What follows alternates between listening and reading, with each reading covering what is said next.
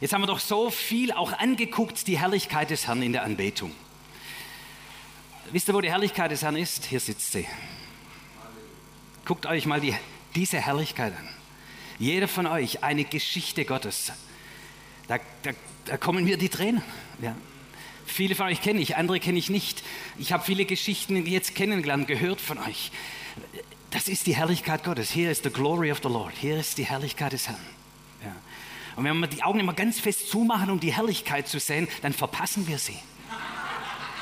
Denn die Herrlichkeit sitzt neben dir. Hast du nicht gewusst?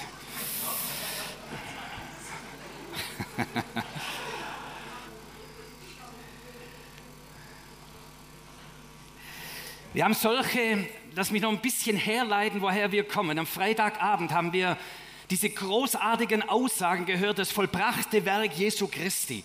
Solche Statements, die einfach als Wahrheit stehen. Das Erlösungswerk Jesu Christi ist umfassend. Das ist ganz persönlich für mich, aber es ist auch kosmisch und gesellschaftlich relevant. Das also Versöhnungswerk Jesu Christi ist umfassend. Er, der Vater, hat in Christus alles mit sich versöhnt, was im Himmel und was auf Erden ist. Statement Nummer eins. Genial dargelegt von Alan. Du bist super.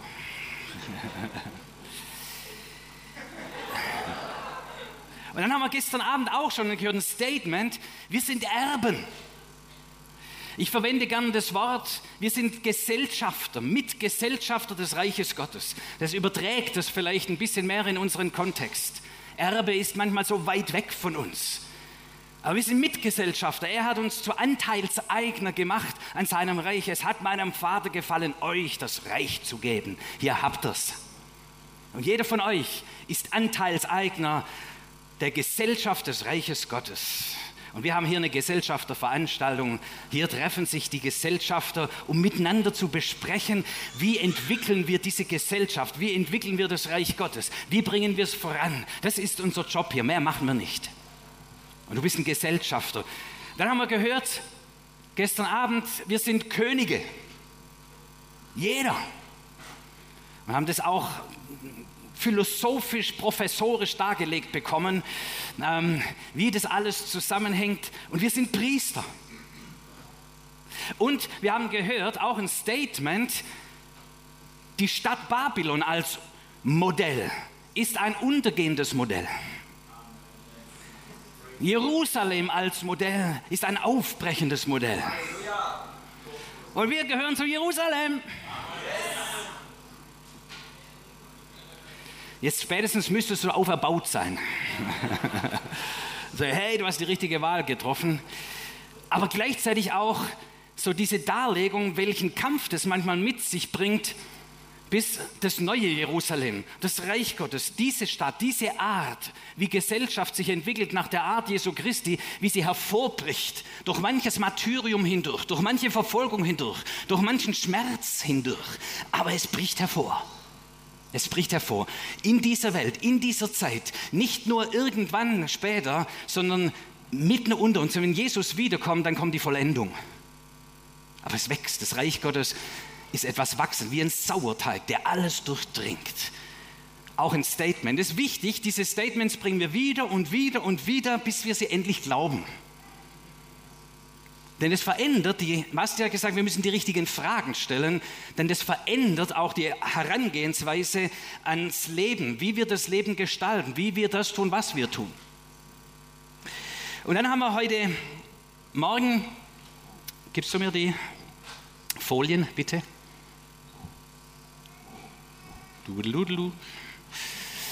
Dann haben wir heute Vormittag schon von Ellen gehört, so den Zustand, einer Volksmenge anzuschauen, einer Stadt anzuschauen. Ich habe das nochmal ins Deutsche übertragen für euch. Wir fragten, und wir haben jetzt die Freiheit, weil, weil wir aus diesem Verständnis kommen, aus diesen Feststellungen herkommen, haben wir die Freiheit, einfach mal zu fragen, hey, wie geht's unserer, ich nenne es mal Volksmenge? Dort, wo wir Teil davon sind, unsere Schulklasse, unser Dorf, unser Landstrich, unsere Stadt, unsere Universität, unsere Unternehmung, dort wo wir drinstehen, nennen wir es mal eine Volksmenge, klein oder groß. Wie geht es der eigentlich? Und wir fragen in dreierlei Hinsicht, wir fragen nach dem spirituellen Zustand, wie ist die Verlorenheit, wie ist der Zustand, wie viele Menschen sind eigentlich in einer lebendigen Beziehung mit ihrem Erlöser? Wie viele Menschen sind heimgekommen zum Vater? Und wo stehen sie da?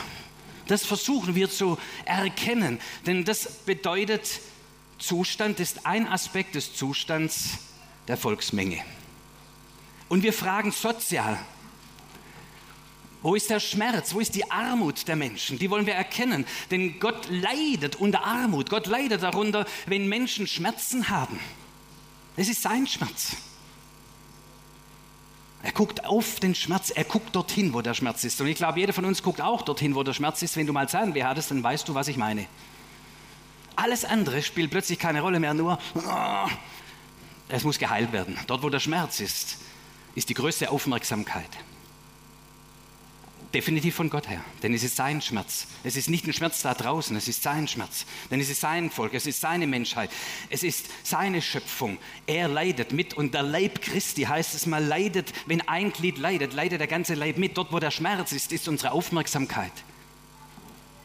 Und wir gucken an das Systemische hin. Jetzt haben wir die drei S, das ist immer für die Engländer und Ameris und so wichtig, da muss immer ein Buchstabe stimmen dreimal S, dreimal P, dreimal T und so. Also das haben wir dreimal S gemacht. Systemisch. Das heißt, gibt es grundsätzliche Problemstellungen in unserem Kontext, wo wir sind. Etwas, was grundsätzlich schief läuft. Weil manchmal, wenn das Systemische geordnet wird, werden ganz viele andere Probleme plötzlich wiederhergestellt. So wie in unserem Körper auch. Wenn irgendwas grundsätzlich schief ist, dann zwickt es und zwackt es an ganz vielen Stellen.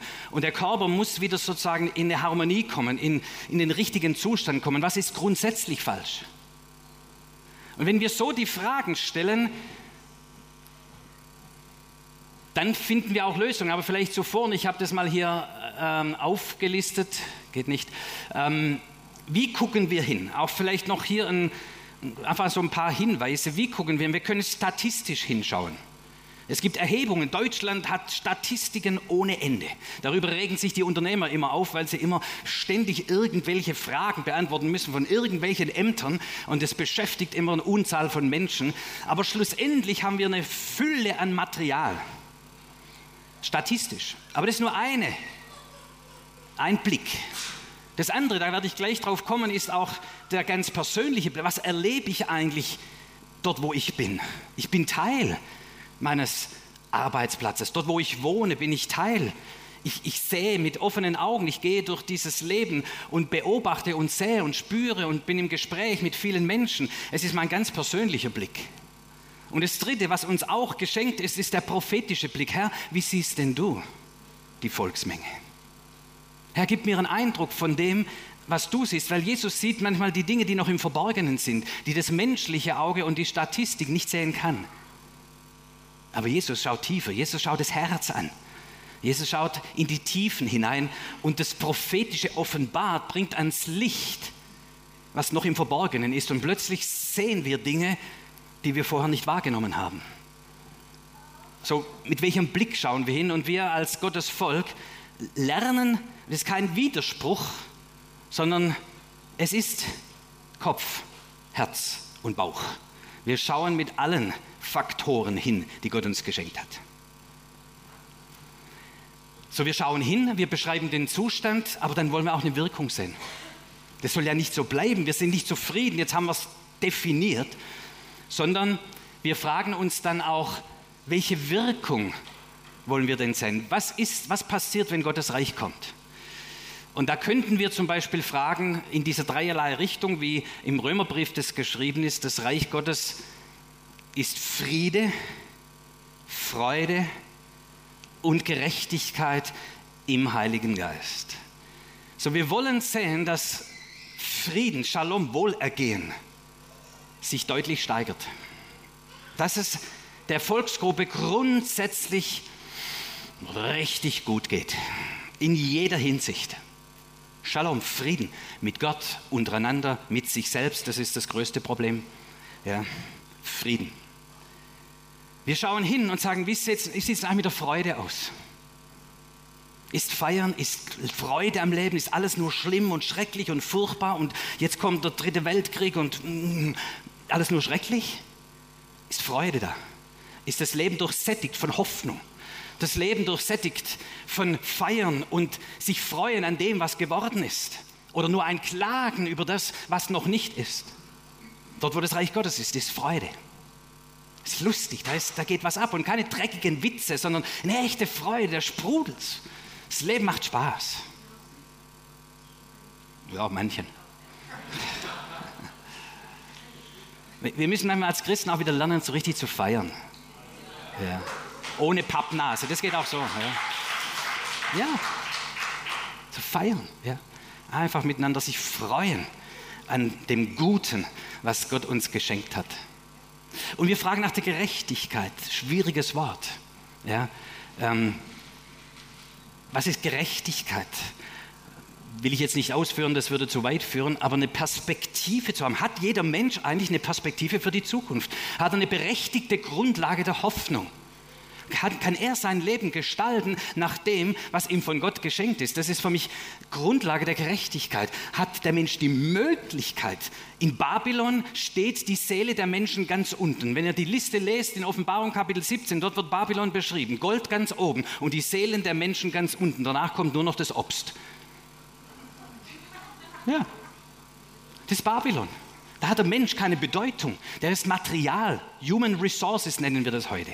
Ja, wir bauen das ein, damit das Gold, damit der Mehrwert äh, hervorkommt. Und in Jerusalem ist es umgedreht. Ja, da ist der Mensch, die Seele des Menschen, der, die Wert, das Wertvolle ist der Mensch in Christi Augen. Dafür hat er alles gegeben. Gerechtigkeit. So, wir wollen diese Dinge sehen. Wenn ich jetzt einen Schritt weitergehe, aus Matthäus 9, 35 begründe ich und halte es mir ein bisschen aus, weil diese Herleitung ist sehr wichtig. Als Jesus, heißt es hier in Matthäus 9, als Jesus die Volksmenge sah, bedenkt, er ging durch die Dörfer und Städte und hat mit dem Einzelnen zu tun gehabt. Und er diente und heilte einen jeden. Was für eine Story. Jetzt tritt er einen Schritt zurück und guckt sich das Ganze an, das, was wir auch versuchen immer wieder zu tun. Und als er die Volksmenge sah, fragte er nach, wie ist denn der Zustand? Und er kommt zu einem Ergebnis und er sagt, unterschiedliche Übersetzungen, die sind verängstigt und zerstreut, sie sind erschöpft, hilflos, verschmachtet, wie Schafe, die keinen Hirten haben. Das ist jetzt seine Beschreibung. Und da könnte man jetzt stehen bleiben und sagen, Mist, ist halt doch Endzeit. da sieht man es mal wieder. Nein, Zustandsbeschreibung aus der Sicht der Basis. Ganz wichtig. Leute, ihr steckt alle dort drin. Wir, wir sammeln euch ja nicht hier, um euch mal die Welt zu erklären. Ihr kennt die Welt. Ihr seid mittendrin.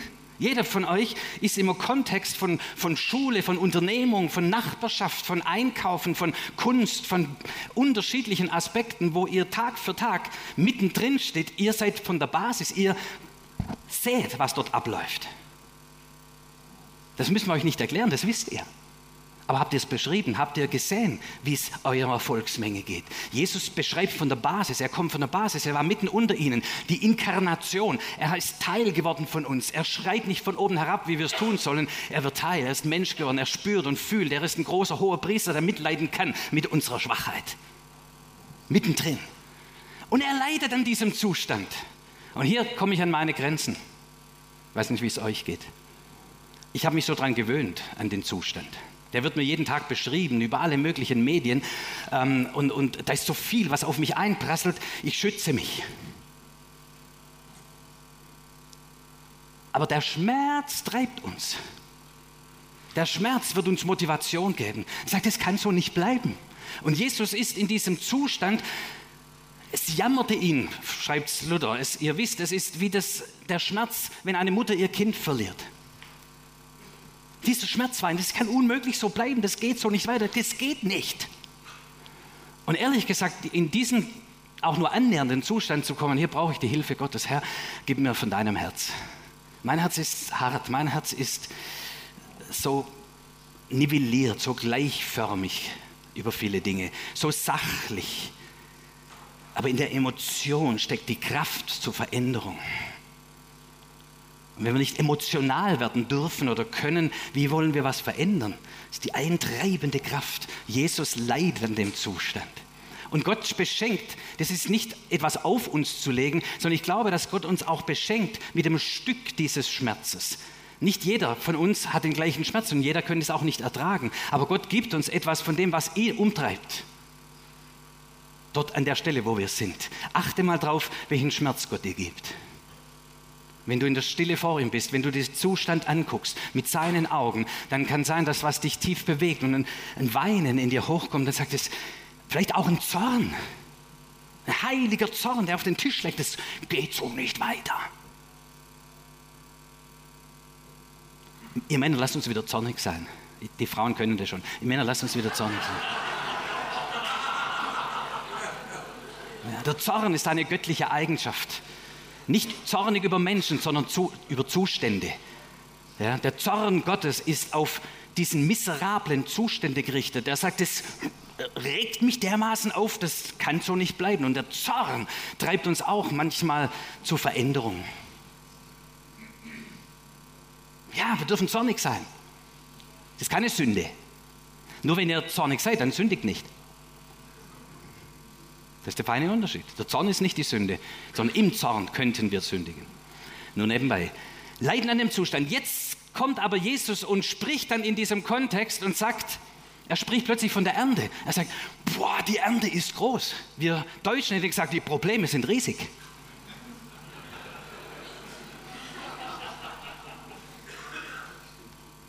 Jesus sagt, die Ernte ist groß. Ich sehe so viel Potenzial, so ist auch die neue deutsche Sprache in den Unternehmen. Da ist noch viel Potenzial. Aber er sieht die Ernte, er sieht die Frucht, er sieht, was kommen wird, er sieht, was heranreift, er sieht eine gesunde Gesellschaft. Wenn es nicht mehr so ist, der Zustand, wenn der Zustand sich verändert hat zum Guten hin, welche Frucht sieht, da ist Ernte. Und das nächste, was er merken, sagt, ah, ich krieg's alleine nicht hin. Ich gehe durch die Dörfer, ich mache jeden Kranken gesund, aber ich werde nicht fertig und bis ich den letzten gesund gemacht habe, ist der erste schon wieder krank. Weil ich das Systemische nicht verändert habe. Nur nebenbei. So, er erkennt, Jesus sagt, Ernte ist riesig. Da ist das Schreien der Menschen. Die brauchen Hirten. Die brauchen Menschen, die ihnen Orientierung geben. Die brauchen jemanden, der ihnen hilft, ihr Leben zu ordnen, zu sortieren, die Wahrheit zu erkennen. Riesige Ernte. Aber so wenige Arbeiter. So wenige Arbeiter. Und dann sagt er tatsächlich, bittet den Herrn der Ernte. Das ist eine schöne Beschreibung unseres Herrn. Das Herrn der Herrn, der die Frucht sucht. Der Herr, der die Ernte sieht, der das Ergebnis sieht, der schon Hoffnung hat, der weiß, es wird gut. Und ehrlich, am Ende wird es gut. Ich habe das Buch gelesen, ich habe von hinten angefangen, es wird gut. Ja. Es wird gut. Das neue Jerusalem wird vollkommen sein, das, das wird gut. Keine Sorge. Es wird gut, es ist unser Gott. So, und jetzt sagt, bitte den Herrn der Ernte, dass er Arbeiter in seine Ernte sende. Und noch bevor die anfangen können zu beten, sendet er sie schon. Und so kommen wir zu dem Punkt, ich will euch ein bisschen jetzt erzählen. Wie viel habe ich noch? Fünf Minuten? Oder zehn Minuten? Ja, gut. Ich bin mir nicht sicher. Euch kurz erzählen von unserem Garten. Das ist unser Garten. Äh, wir wohnen in Utting am Ammersee seit vier Jahren, ohne jetzt zu detailliert zu werden. Wunderschön, alles ein Traum Gottes. So, und wir haben uns dann dran gemacht, das, der Garten war in furchtbarem Zustand. Ja. Die Leute, die da vorher gewohnt haben, haben sich überhaupt nicht drum gekümmert. Und dann ähm, haben wir uns mal dran gemacht, im ersten Jahr den Vorgarten zu machen. Das machen die Schwaben so, das wegen der Leute. Ähm,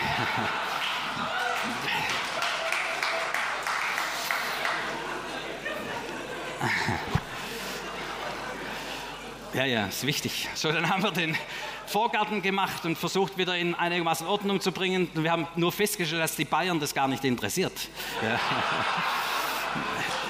nur die Schwaben, die gucken, wie sieht es bei den Winklern aus. Winklers aus. Also. So, im letzten Jahr haben wir dann die, den großen Teil hinterm Haus, so ungefähr 400 Quadratmeter, haben wir dann angepackt und gesagt, hey, das, das wollen wir verändern. Das, das, ist, das sieht furchtbar aus, das ist nicht gut. Und, äh, und dann fingen wir an, Pläne zu machen. Wieder den Zustand angesagt, das kann so nicht bleiben. Ja, das, das geht nicht. Aber wie sieht es denn aus, dass wir uns wohlfühlen, dass der Garten so ist, dass wir uns daran freuen? Wie könnte der Garten denn sein? Interessanterweise hat der Herr unseren Garten nicht gemacht. Er hat auch keine Engel gesandt. Der hat sich überhaupt nicht darum gekümmert. Es scheint tatsächlich so zu sein, dass der Herr uns Menschen dazu berufen hat, die Erde zu gestalten. Weil wenn wir es nicht machen, er macht es nicht seltsamerweise. Also müssen die Winklers da ran und sagen, jetzt müssen wir was machen aus dem Ding hier. Und da wir an die Erlösung der Schöpfung glauben, glauben wir auch, dass man was draus machen kann. Das Unkraut wird nicht gewinnen. Gut, will nicht zu lange verharren. Auf jeden Fall haben wir dann mal Pläne gemacht. Wir haben uns vorgestellt, wie es könnten der Garten aussehen, wie würde uns gefallen. Und auch hier bitte alle religiöse Sachen mal zur Seite zu legen. Herr, nur dein Wille. Der Herr fragt uns allzu oft, was willst denn du? Und wir übernehmen nicht Verantwortung, schieben es dem Herrn zu, Herr, es ist deine Firma, es ist dein Garten. Hey, der kümmert sich nicht drum, der sagt, was willst denn du draus machen? Manchmal so diese fromme Abschieberitis. Ja, es ist im Grunde nur, damit wir keine Verantwortung übernehmen müssen. Dann ist der Herr auch schuld, wenn meine Firma in, gegen die Wand fährt. Dann ist es Herrn Firma. Aber der Herr hat die Firma dir gegeben. Ist deine Firma. Und sagt, mach was draus. Komm, mach den Garten schön. Mach was draus. Und dann muss ich mir plötzlich überlegen, wie soll er denn sein? Und haben wir Pläne gemacht. Und wenn du Pläne machst, dann merkst du plötzlich, du übertreibst brutal. Aber das ist göttliche Eigenschaft. Unser Gott übertreibt dermaßen. Guck dir die Schöpfung an, der, das ist völlig übertrieben, was der macht. Das brauchen wir nicht. Ja, die Insekten sind um 80 Prozent reduziert, wir merken das gar nicht. Ich freue mich, dass ein paar weniger an meiner Scheibe klatschen, ja, so, aber das ist völlig übertrieben, der Herr, völlig irre. So, und so planst du, wenn du planst im Geiste Christi, dann planst du immer größer und schöner und so. Und dann guckst du das Budget und denkst, Mist. Und auch da, ihr Lieben, will ich euch ermutigen, wir haben das Bild vor Augen gehabt und dann haben wir festgestellt, es geht gar nicht, aber dann gibt es andere Menschen, die Gott in dem Fall uns geschenkt hat, die haben mit uns den Garten gemacht, Profis. Manchmal musst du an etwas glauben und dann kommt was in Bewegung, was du selbst nicht hinkriegen würdest. Und Gott, weil er Interesse daran hat, unterstützt und fasziniert und nimmt Menschen in Kontakt zueinander und plötzlich sind Dinge möglich, die wir erträumt haben und selber gar nicht hinbekommen hätten. Und so war es mit unserem Garten. Und da kam ein Freund, der glaube ich auch hier ist, kam mit all seinen vier Mitarbeitern und Gerätschaften und innerhalb von zwei Wochen haben die das Ding komplett gemacht. Dann sah es zunächst mal so aus. Plötzlich komplett. Ich habe das vorherige Bild nicht gezeigt, das tue ich euch nicht an. Ähm, Umsetzung. Plan, Träume. Wie sieht dein Garten aus? Wie sieht dein Wirkungskreis aus, den Gott dir gegeben hat, wenn Gottes Reich kommt, wenn die Schönheit Gottes Platz hat? Und die Schönheit, hey, da ist so viel in dir. Komm, lass es mal raus. Hab Mut zu träumen, wie die Schöpfung, deine Schöpfung sein kann, die Gott dir anvertraut hat. Und sei nicht, aber das geht nicht. Der Glaube macht Unmögliches möglich. Und wir haben gestern gehört, hey, Reformation in unserem Land ist möglich. Lass uns träumen vom Land, das durchsättigt ist vom Reich Gottes, von Friede und Freude und Gerechtigkeit, von der überflutenden Fülle, Majestät unseres Gottes. Dass man überall aus jedem Knopfloch sprießt die Schönheit und die Majestät unseres Gottes. Lasst uns träumen davon. Und jetzt kommt die Umsetzung.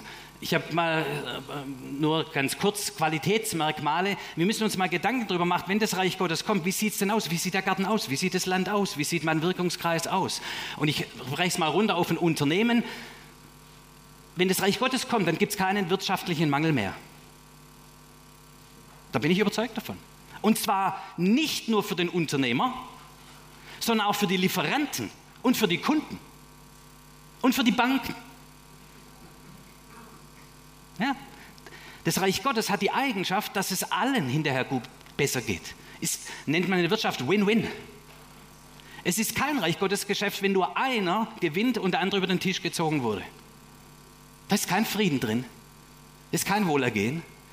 So Unternehmertum nach dem Reich Gottes, nur ein bisschen highlighten, wirtschaftlicher Mangel wird überwunden. Das Unternehmen ist ein lebendiger Organismus. Jeder ist wertgeschätzt mit seinen Gaben und Fähigkeiten, bringt das ein und fügt aber auch zusammen. Das heißt, eine Mitarbeiterschaft kreiert miteinander Wertschöpfung.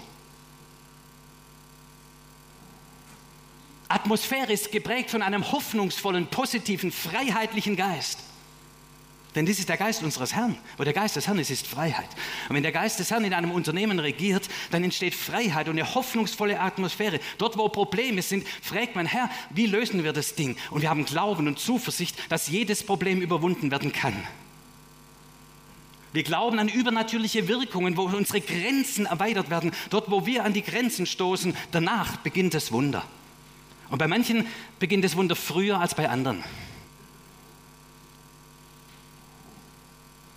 Zerstörerische Einflüsse werden überwunden. Die Bibel spricht von Dämonen werden ausgetrieben. Zerstörerische Einflüsse werden überwunden und immer mehr Menschen geben Jesus darüber die Ehre und schließen sich ihm an.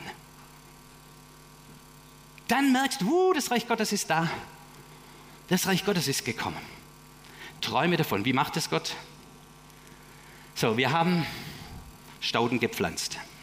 Das Problem war nämlich, als der Garten, so wie ihr vorher ihn gesehen habt, ausgesehen hat, das Unkraut, das blöde Zeug, kommt immer wieder hoch. Meine Frau sagt, es gibt kein Unkraut, es sind Beikräuter. So. Aber man muss die Sachen schon beim Namen nennen. Wir wollen das Zeug nicht haben. Wir wollen das Zeug nicht haben. Das ist nicht schön. Also raus mit dem Zeug. Das steckt aber teilweise noch drin im Boden und kommt wieder hoch und du musst wieder eins aufs Dach geben und wieder ausreißen. Und dann wohnen wir in einem Naturschutzgebiet, dann fliegt das Zeug auch noch in unseren Garten. Und du bist nur am Unkraut jäten und manche Christen sind nur dabei, Unkraut zu jäten, immer gegen das Böse dieser Welt. Bis man uns sich zurückzieht und sagt, so, wir haben mit der Welt nichts mehr zu tun, wir bauen unseren heiligen Boden, nur um festzustellen, dass bei den Christen es manchmal noch schwieriger ist als in der Welt da draußen. Und das Unkraut haben sie mitgebracht. Also was machen wir? Es gibt wohl einen Trick, den, ich bin jetzt kein Gartenspezialist, das ist eher meine Frau, aber wir haben gelernt, du musst Stauden pflanzen. Das, was wir sehen wollen, was wir haben wollen, was schön ist, was den Garten prächtig aussehen lässt, musst du pflanzen. Und dann haben wir ein paar hundert Stauden gekauft. Und meine Frau hat gepflanzt. Ja, bis ihr das der Rücken wehgetan hat, gepflanzt und gepflanzt. Und während der Winkler predigt, das ist der. Also, ähm, gepflanzt, gepflanzt. Und wenn mit der Zeit, jetzt hat er schon angefangen, in ein, zwei, drei Jahren ist es soweit, dann ist der Boden bedeckt mit den Stauden und das Unkraut hat keine Chance mehr. Und der Garten blüht mit Pracht. So, jetzt brichst du das runter aufs Detail und sagst, jetzt in deinem Wirkungskreis, du hast den Zustand erkannt, du weißt, was das Unkraut ist. Und du kannst jetzt dagegen sein und demonstrieren, auf die Straße gehen und es hat auch seinen Platz. Aber wo sind die, die Stauden pflanzen? Das bist du, das Programm Gottes bist du. An dieser Stelle. Du weißt den Zustand, du weißt, wie es aussieht, du hast Gott gefragt, was ist deine Lösung. Und jetzt kommt die harte Fleißarbeit, wo wir die Unterstützung voneinander brauchen und die Kraft des Heiligen Geistes zu pflanzen. Wenn du in deinem Unternehmen, bleibe ich mal dabei, Neid hast, alles gegeneinander, neidisch auf den und neidisch auf den anderen Unternehmer und neidisch und neidisch, dann pflanze Stauden der Dankbarkeit. Du bist dankbar für den Unternehmen, bist dankbar für jeden Auftrag, bist dankbar für diesen komischen Lieferanten, bist dankbar für den Banker, der dir eine schlechte Kondition gegeben hat. Du bist dankbar, du bist dankbar, du bist dankbar, du bist dankbar und du sprichst das aus und du handelst dankbar. Und diese Stauden der Dankbarkeit breiten sich interessanterweise stärker aus als das Unkraut des Neides. Denn der Geist, der in uns ist, ist stärker als der Geist in der Welt. Und mit der Zeit wird das Beet gesättigt, wird dein Wirkungsfeld gesättigt mit Dankbarkeit. Du kannst durchgehen.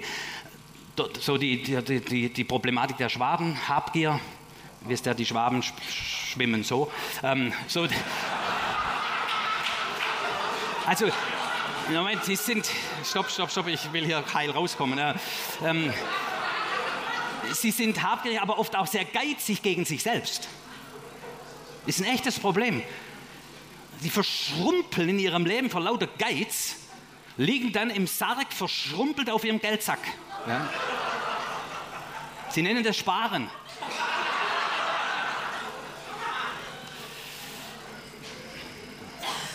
Okay, lassen wir das.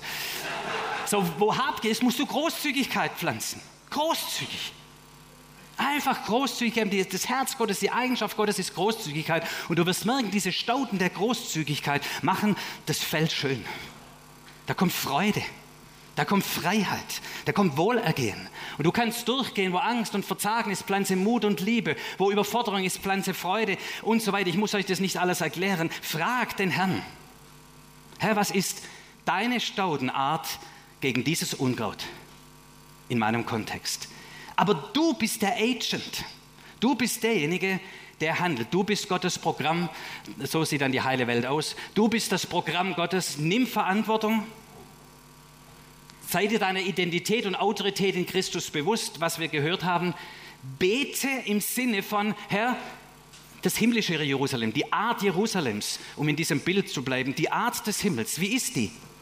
Und wenn du es weißt, wenn du es ergriffen hast, dann gestalte, dann starte, dann pflanze, dann bleib dran, bis es sich ausgeweitet hat. Wir kriegen es alleine nicht hin. Basti hat darüber gesprochen wir brauchen Herr, sende Arbeit in deiner Ernte. Es braucht eine ganze Menge davon. Wir, brauchen, wir müssen uns qualifizieren. Deshalb zum Abschluss. Ähm, ihr, die ihr in pa äh, Pastoren in Gemeinden seid und so weiter, euer Job ist nicht, möglichst gute Gottesdienste zu produzieren. Euer Job ist, die Menschen, die in eurer Gemeinde sind, zuzurüsten für genau diesen Job. Die wissen, wie es den Leuten geht. Vielleicht ist es gut, ihr geht mal wieder ein bisschen arbeiten draußen in der Wirtschaft ja? ähm, und guckt mal, wie es aussieht. Aber vor allem, es ist nicht eure Aufgabe, dort in der Wirtschaft zu sein. Eure Aufgabe ist, das Volk Gottes zuzurüsten. Und es muss das Hauptprogramm eurer Gemeinde sein, zuzurüsten, die Heiligen zuzurüsten für den Werk des Dienstes, den sie im Wesentlichen da draußen tun. Und zwar für das Gemeindeleben, fürs persönliche Leben, Familienleben, Staatswesen, Wirtschaft und Gesellschaft. Habt das Ganze im Blick und rüstet aus. Trainingsprogramm. Wir wollen aber, und damit will ich schließen, weil wir wissen, wie herausfordernd es ist, sowohl für euch Pastoren und Leiter von Gemeinden, als auch für euch Führungskräfte an den Stellen, wo ihr seht, als auch an jeden Einzelnen, der zwar verstanden hat, ich bin das Programm Gottes in dieser Welt und ich will Stauden pflanzen und ich will das tun. Wir wissen, wie herausfordernd es ist, im Alltag das wieder und wieder umzusetzen. Wir brauchen Ermutigung. Deshalb ist Gemeinde auch wichtig als Gemeinschaft derer, die sich einander ermutigen und stärken und im Glauben austauschen. Nicht um noch ein Programm irgendwie zu füllen, dass halt ein paar Stühle gefüllt sind, sondern dass wir zugerüstet werden, ermutigt und gestärkt werden. Und wir brauchen auch einander. Und das ist, was wir als Stadtreform auch ganz stark tun möchten, mit all dem, was uns möglich ist. Und wir brauchen eure Unterstützung, aber auch euer, ihr sollt auch davon profitieren können. Das heißt Stadtreformer Training. Wie können wir das tun? dass wir einander qualifizieren, einander stärken, dass wir weitere hervorbringen, die auch Stauden pflanzen, dass nicht wir nur uns buckeln und versuchen, das irgendwie hinzukriegen, sondern dass mehr davon unterwegs sind und das Reich Gottes wie ein Sauerteig alles durchdringt. Und deshalb haben wir ein Stadtreformer-Training mal entwickelt. Ähm, Arbeitsmaterial wird es online geben, so zwölf Kurse, wo man als Kleingruppe miteinander machen kann sich gegenseitig zu qualifizieren. Ihr aber vielleicht auch als Leiter mal in euren Gemeinden als besonderes Kleingruppenprozessprogramm nutzen könnt. Das wird online stehen und ihr kriegt dann nach der Konferenz den Link und könnt dann da mal reingehen. Jetzt ist es so, dieses Material haben wir entwickelt und einmal jetzt ausprobiert um zu sehen, wie funktioniert es. Wir wollen aber, weil wir das nicht so ganz genau wissen, was hilft denn wirklich. Ein bisschen eine Ahnung haben wir, aber ihr habt die hauptsächliche Ahnung. Wir möchten, dass wir das miteinander entwickeln. So, ihr arbeitet mit dem Material, verändert es schickt es uns zurück, sagt, das müsste man anders machen. Oder das sind Themen, die sind viel wesentlicher als jene Themen. Oder das ist noch zu theoretisch. Hier brauchst du ein paar praktischere Hinweise. Und wir wollen im Grunde miteinander ein Programm entwickeln oder Trainingseinheiten entwickeln, die uns wirklich helfen, im Alltag als solche Staudenpflanzer unterwegs zu sein. Als solche, die Reich Gottes praktisch einbauen, wie daran glauben, das Reich Gottes kommt und gestaltet sich. Wir brauchen aber immer ganz praktische Hilfestellung. Wie pflanze ich jetzt in dieser Situation? Ah, Dankbarkeit. Wie hast du Erfahrung gemacht? Wie ging es dir? Ich habe hier einen Rückschlag erfahren. Wie kann ich damit umgehen? Denn wir wollen sehen, dass das Reich Gottes kommt. Und in diesem Sinne ähm, glauben wir, das ist auch ein Aspekt von uns als Stadtreformer, was wir uns auf die Fahne geschrieben haben, Menschen zuzurüsten. Ähm, euch als Führungskräfte, als Pastoren, aber auch das ganze Volk zuzurüsten. Wir wollen aber, dass es auch einander, pass aneinander passiert und Gruppen gebildet werden, die das tun.